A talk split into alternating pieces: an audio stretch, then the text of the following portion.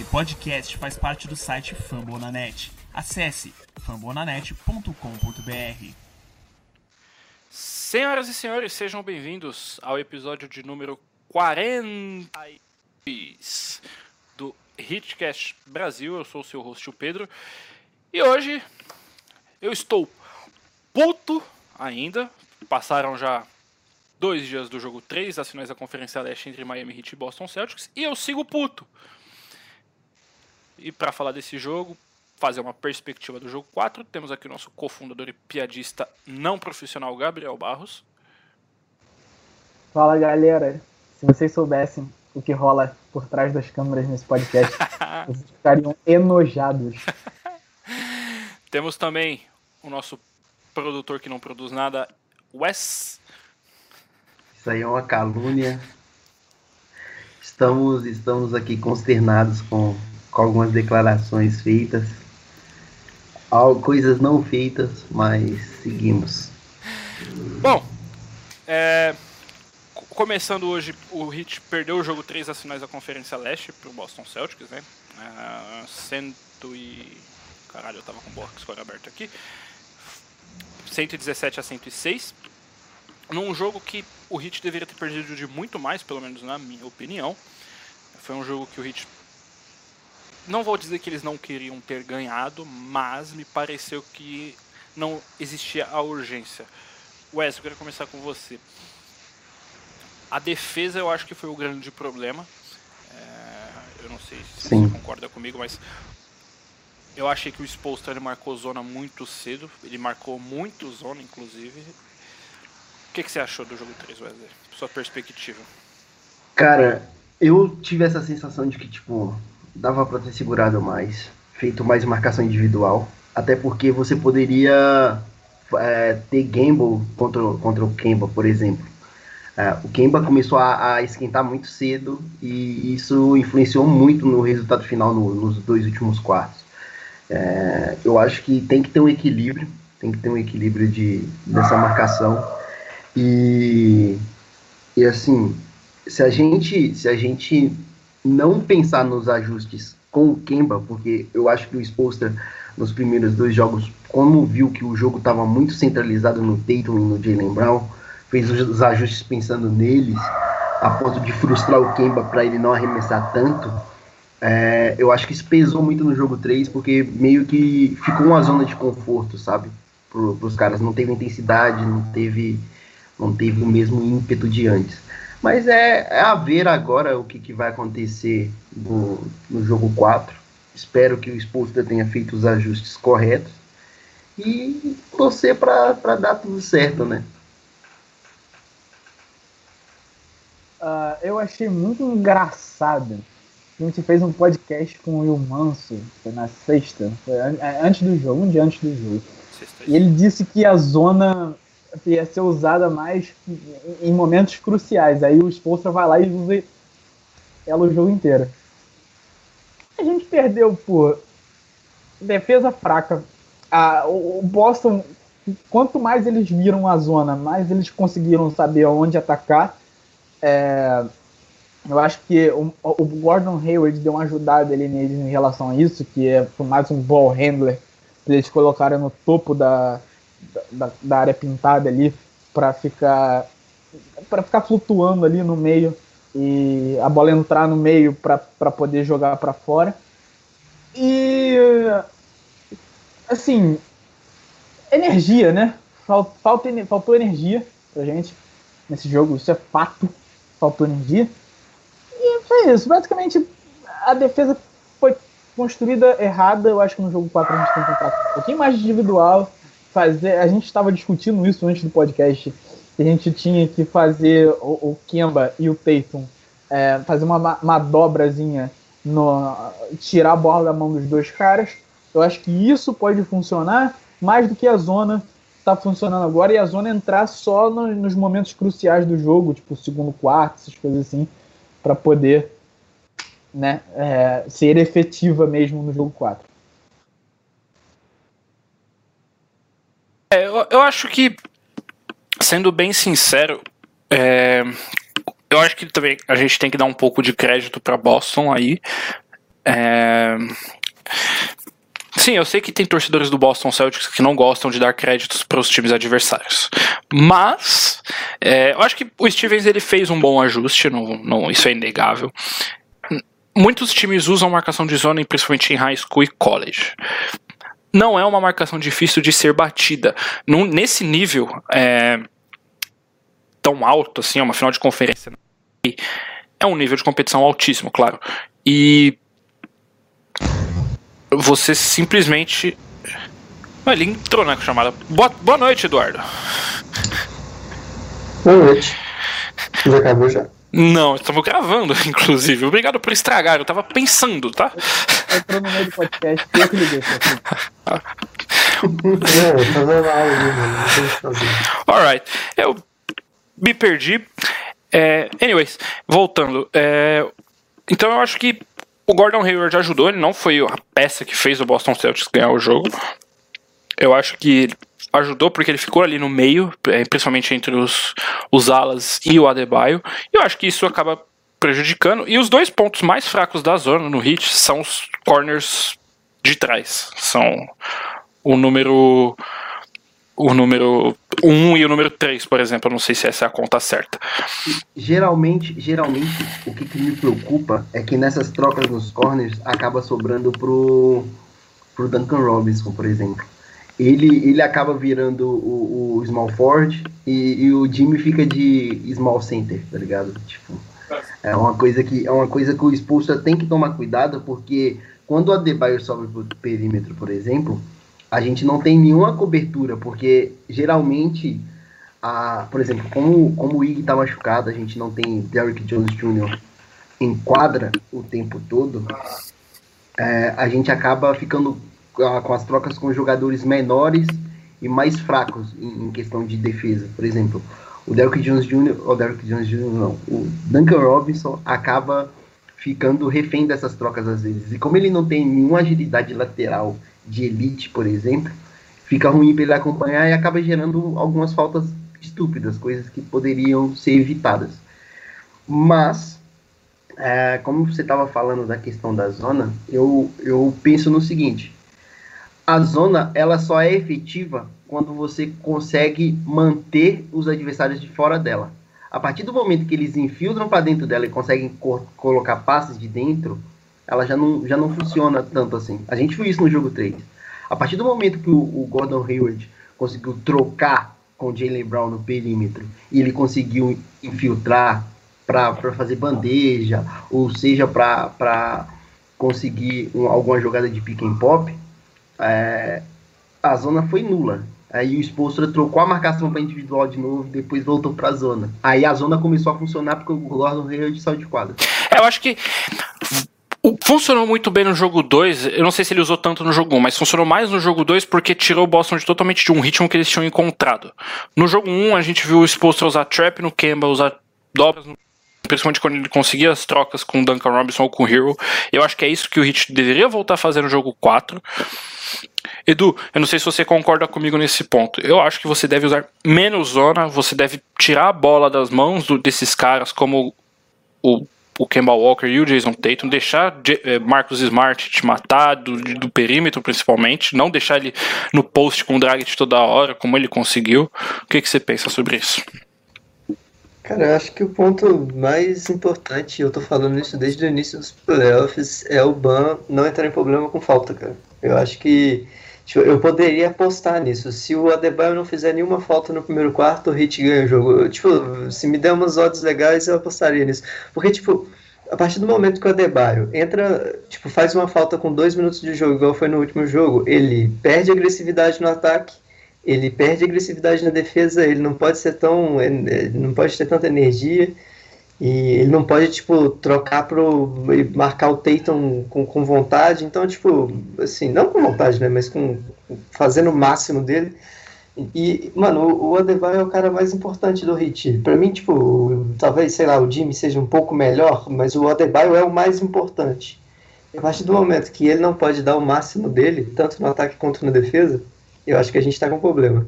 E Tipo assim, o hit, pra mim, pelo menos aí no, tipo, é o que você vê, não sei se tem algum tipo de estatística para isso, mas tipo, se a defesa tá bem, o ataque tá bem, tá ligado? Então, eu não sei o que, que vocês discutiram até agora no podcast, e eu já falei isso acho que no outro, mas o Hit tem que começar forte na defesa.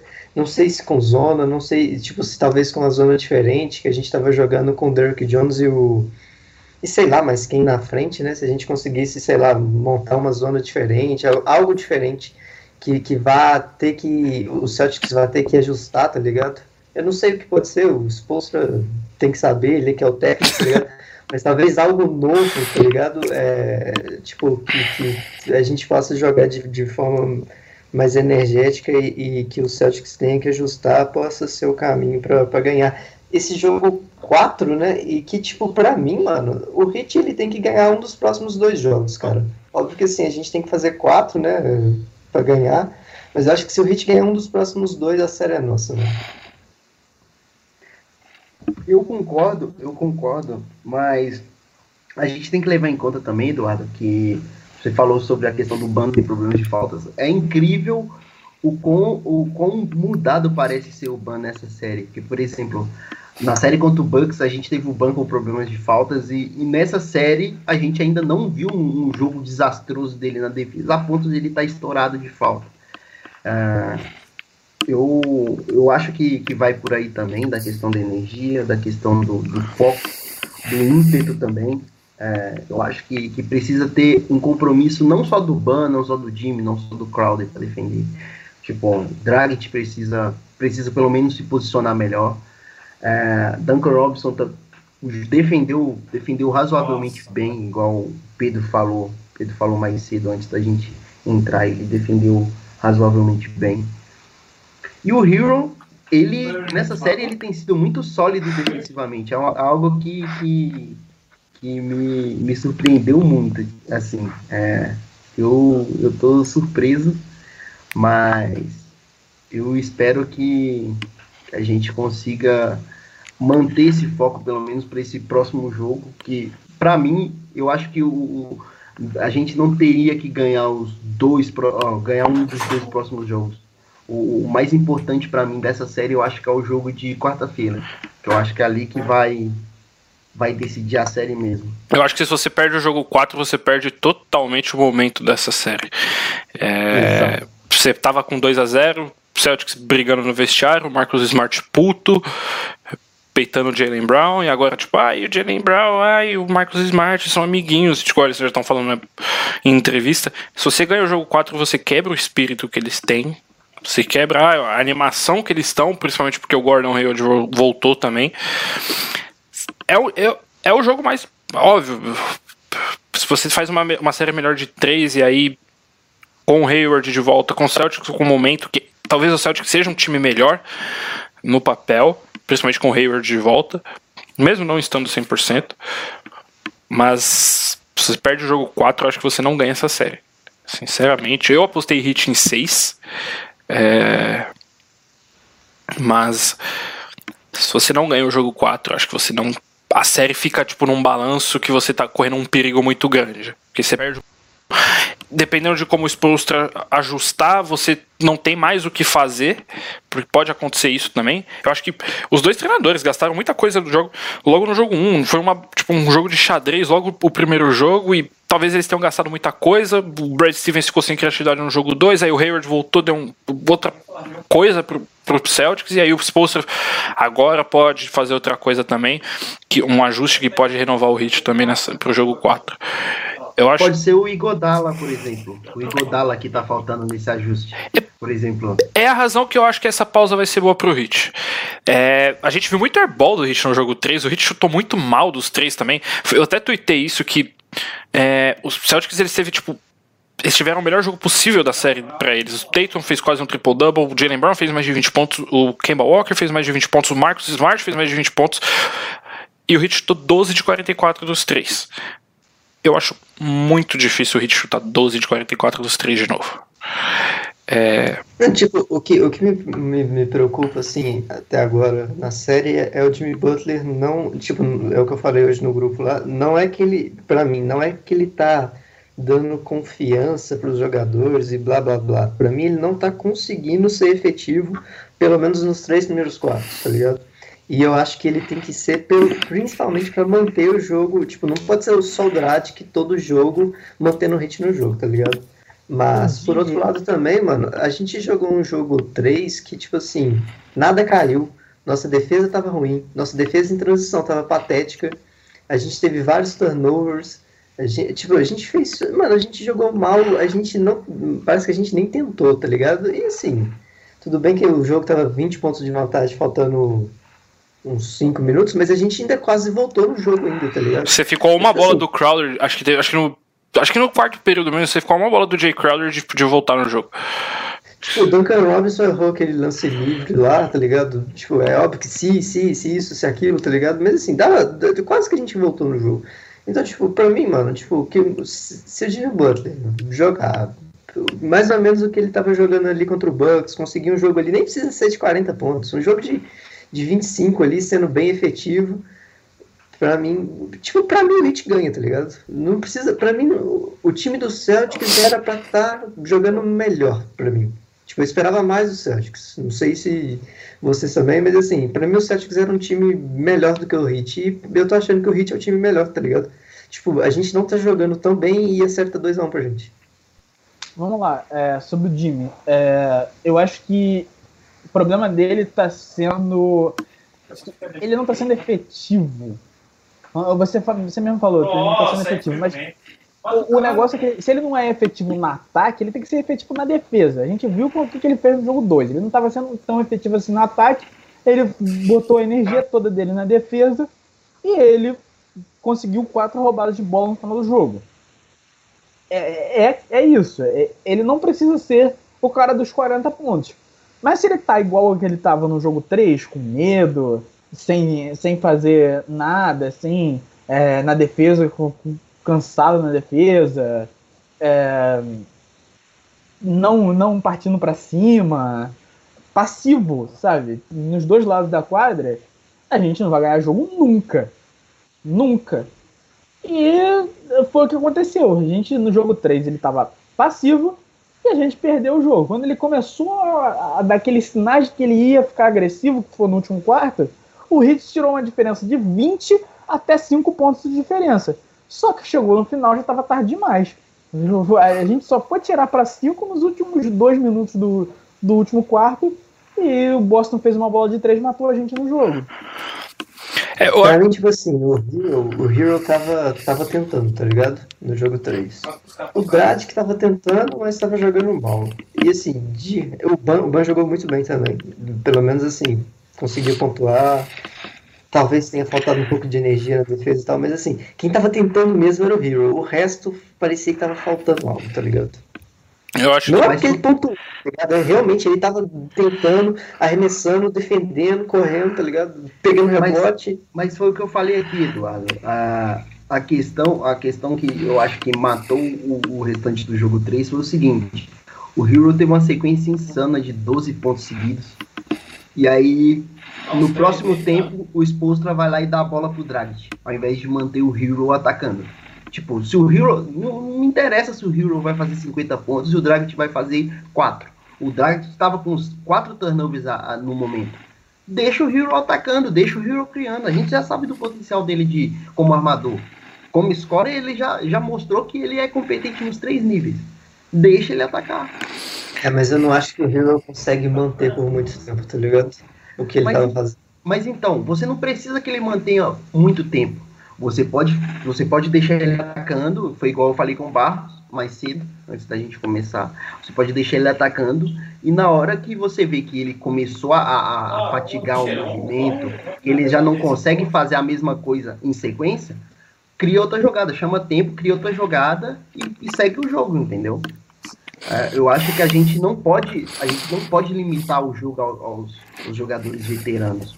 A gente tem que deixar o, Ban, o Ban, o Ban trazer o jogo para ele, a série para ele, o Hero para ele, o Duncan Robinson para ele, porque o, o, a série não é feita só dos veteranos. Mas o, o problema todo dessa de, do Adebayo levar o jogo para ele é que ele não é agressivo o suficiente em alguns momentos. Ele no jogo no jogo 2 ele tava, eu achei ele cansado, eu achei que ele entrou cansado no eu nunca tinha visto ele assim, mas ele tava.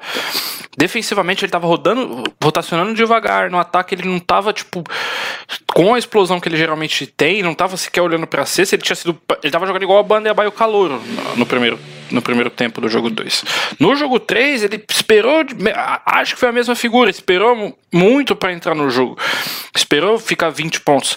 É, eu acho que o cara que tem que. Fez a falta com dois minutos, perdeu agressividade. Pra mim é isso. É, pode, até, pode até ser. Não vou, não vou dizer que não é defensivamente pode ser, mas no ataque ele tem que fazer mais coisa. ele tá tirando o no ataque ele... também, mano. Porque ele, ele não faz falta direto no ataque, tá ligado? Tipo assim, ah, ele tem que ser agressivo? Tem, mas o, o Ban, tipo, eu já falei, tipo, é o que eu acho mesmo. Tipo, ele é bom sendo agressivo, beleza, mas ele não é super elite, tá ligado? Ele vai ter alguns turnovers, ele vai fazer algumas faltas, tá ligado? Mas são. E a partir do momento que ele já tem uma falta e ele faz mais faltas de ataque ainda, tipo, mais que o normal Aí, tipo, eu acho que ele perde um pouco da confiança, da agressividade, e aí deu ruim. Mas são erros mas que, eu, mas são erros que você vive. Você vive com. Você vive com esse tipo de erro do, do Adebayo.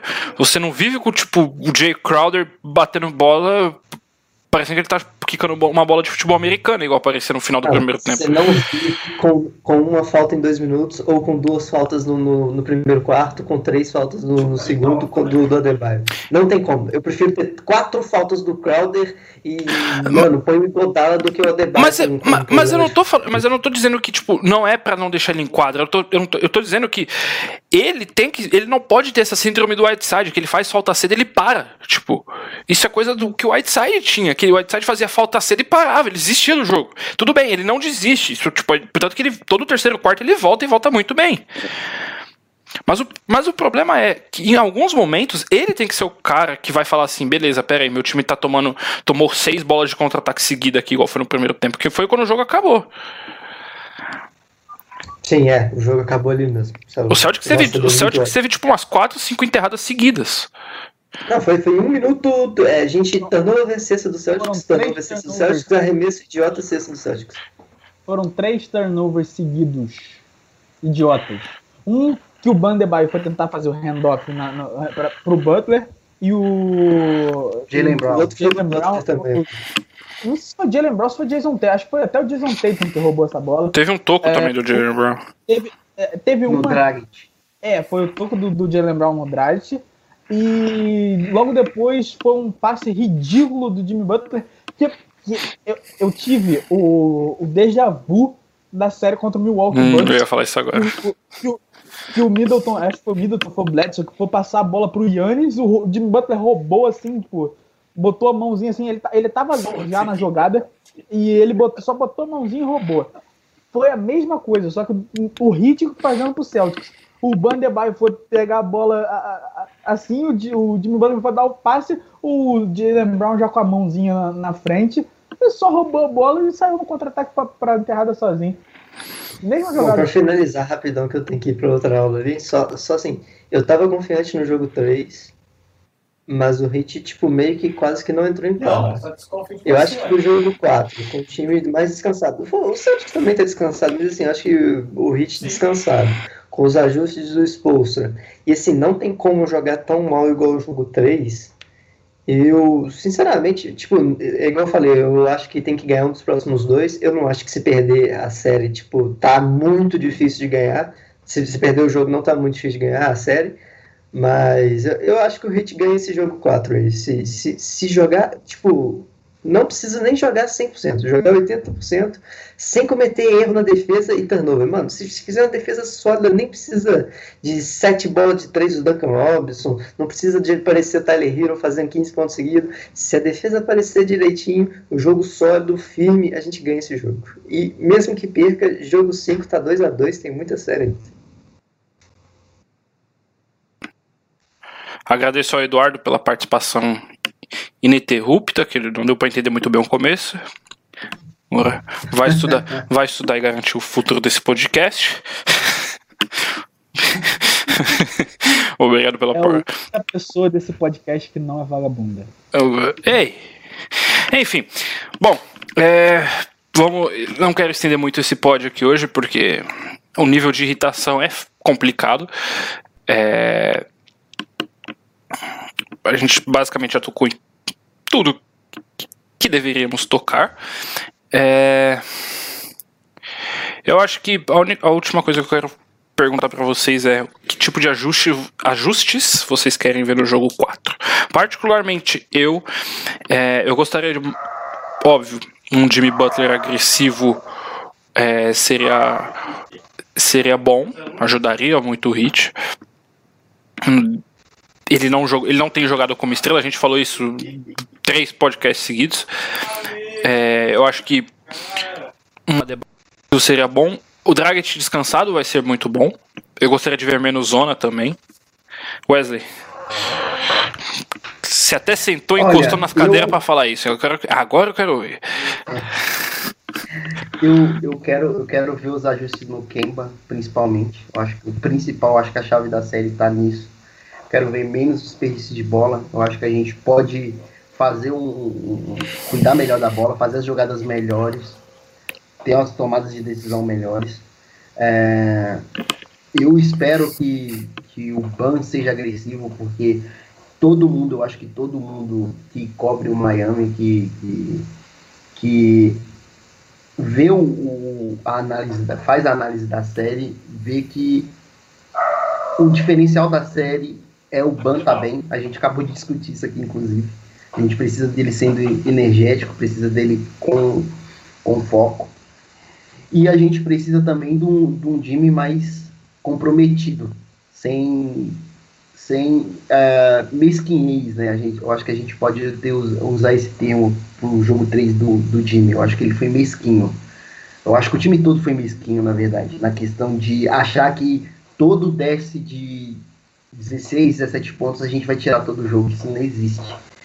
É, eu espero que o Spolstra seja menos reativo, seja mais, mais ativo nessa, nessa série a partir do, do, próximo jogo, que eu acho que a gente precisa muito disso.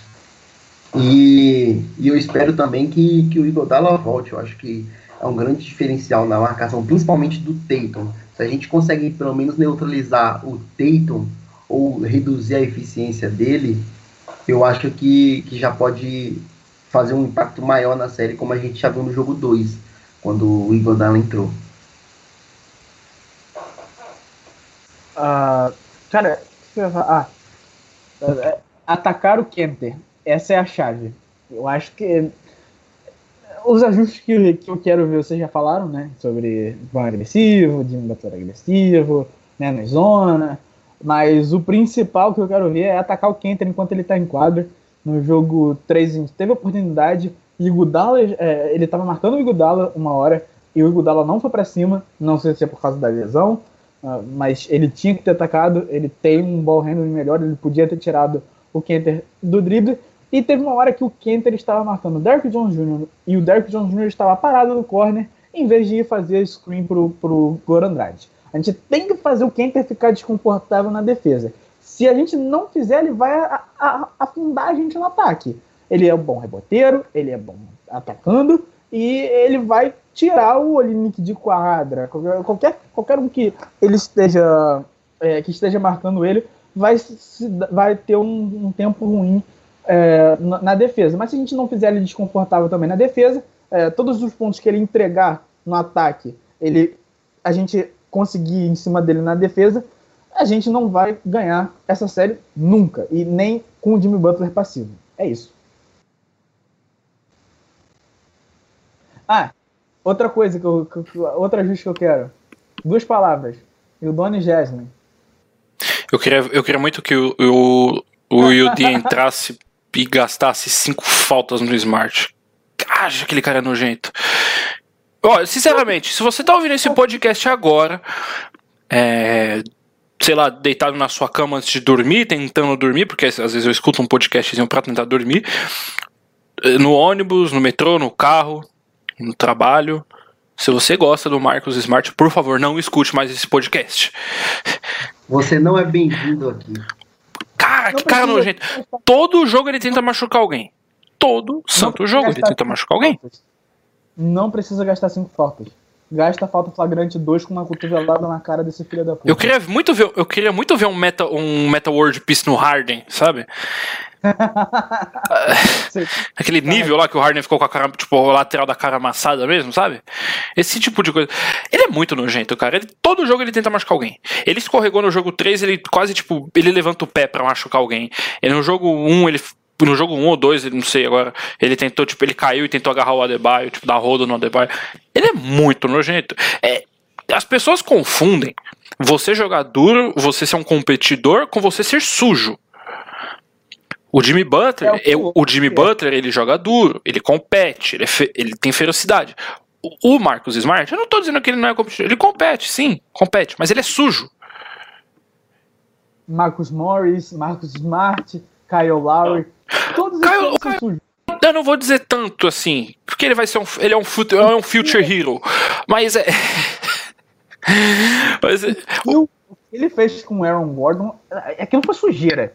É o Olinick tentando arrancar o braço do Kevin Love. Esse, esse tipo de lance. Eu não vou falar que porque o Olinick tá no hit que ele não. Talvez seja. É o Wade. O Wade arrancando o ombro do Rondo. Mas isso aí a gente agradece. Inclusive foi muito honesto. Muito honesto, muito honesto muito da honesto. parte do, do Honda. E, e, o foda, tipo, eu já tô. A gente já encheu de palavrão, eu falei palavrão desde a terceira palavra desse podcast. Eu falei, cara. Não, a primeira palavra que eu falei, eu tô puto. Então, enfim. O foda é que a, arbitragem, a arbitragem recompensa o Marcos Smart. O Jimmy Butler, no começo do terceiro quarto, ele sofreu umas três faltas num lance. A arbitragem não deu. O Adebayo toma martelada, tipo, o primeiro jogo inteiro, a arbitragem não dá. Aí vai o Marcus Smart ou o Jalen Brown. O Jalen Brown, by the way, adoro o Jalen Brown. É o único jogador dessa série do, do lado do Celtics Mano. que eu gosto. O Gordon Hayward parece um policial, aqueles policiais corruptos, sabe? Que você vê em filme. O Jason Tatum precisa de um barbeiro novo. O hairline dele tá pior do que meu pai. Olha que meu pai tem quase 60 anos de idade. E, e, cara, sinceramente, tipo, a arbitragem continua premiando esses caras. O Butler sofreu três faltas, não. tipo, num lance. E, e o Marcus aquela... Smart levanta a cabeça dele em todo o drive é falta. Esse que, tipo. Aquela bola, a gente tava perdendo por cinco pontos. Aquela bola que ele foi para drive, faltando com 16 segundos ainda no relógio, que ele jogou a bola para cima e se jogou para trás, que eles marcaram falta. Não foi nada. O Duncan Robinson não encosta no Marcus Smart. E ele se joga para trás e joga a bola para cima e eles marcam a falta. Antes de terminar esse podcast, eu queria tocar num assunto agora um pouquinho mais, mais tranquilo. A pessoa, a pessoa mais nojenta, uh, tirando o Marcos Smart com essa questão de flop, é o Kyle Lowry. Yeah. Tipo, são as duas pessoas que eu mais odeio assistindo basquete, cara. E o Kyle, Mas, odeio. E o Kyle, e o, Kyle, o, o Kyle Lowry eu ainda entendo. Kyle Lowry que é bondudo, hein? Cá entre nós.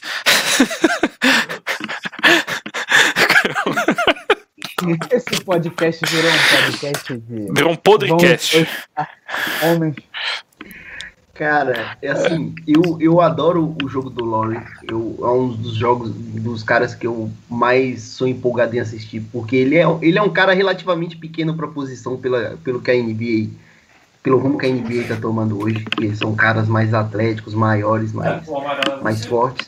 Tipo, ele é um cara que consegue tirar um bom proveito disso. Mas eu não, não me apetece nada ficar vendo 50 mergulhos na quadra durante o jogo. É, uhum. Cara, a gente, tá, a gente não quer um prêmio do M, tá ligado? De melhor atuação. A gente quer ver, quer ver bola, bola na cesta, a gente quer ver marcação, quer ver coisa, coisa do jogo. Não quero ver atuação.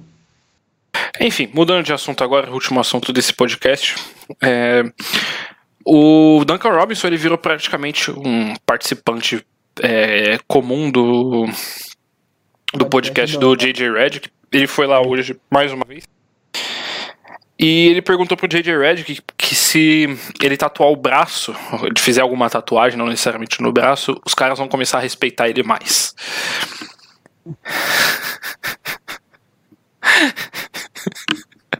Olha, eu quero fazer esse teste e eu quero fazer esse teste com a tatuagem do Larry O'Brien.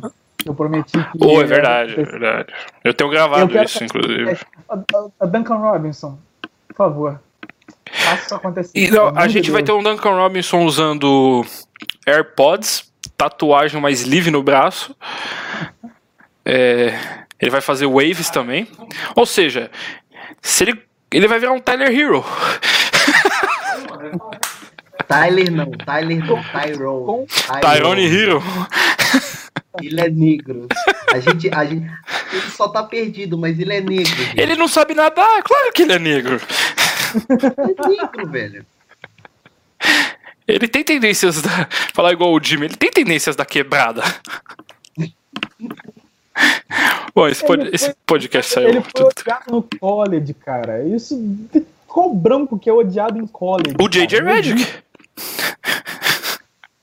No high school, aliás. é, o, o Hero foi odiado no high school. Mas ele, ele se descomprometeu com, no college. Mas.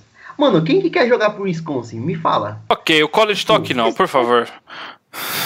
College Talk Não, não. mano, não, mano. Tipo assim, você tem a chance de ir pra um, pra um mercado grande. Por exemplo, você, O TJ Watt Você jogou a- em Wisconsin. Você tem. ver- Ó, por exemplo, você tem a chance de, de jogar em Miami. Você vai pra Houston pra quê, mano? Tipo. Ah, mas aí. É- hash- é- hashtag você casa na praia. O pior, o pior é shooting guard em relação a clutch time. Não adianta Mano, de quê? Pra que, que você vai pra Houston? Um, um- um assunto que a gente não falou aqui, que eu só queria comentar, é, o Dwayne Wade nunca chutou 2 de 17 num jogo, um jogo must win nos playoffs.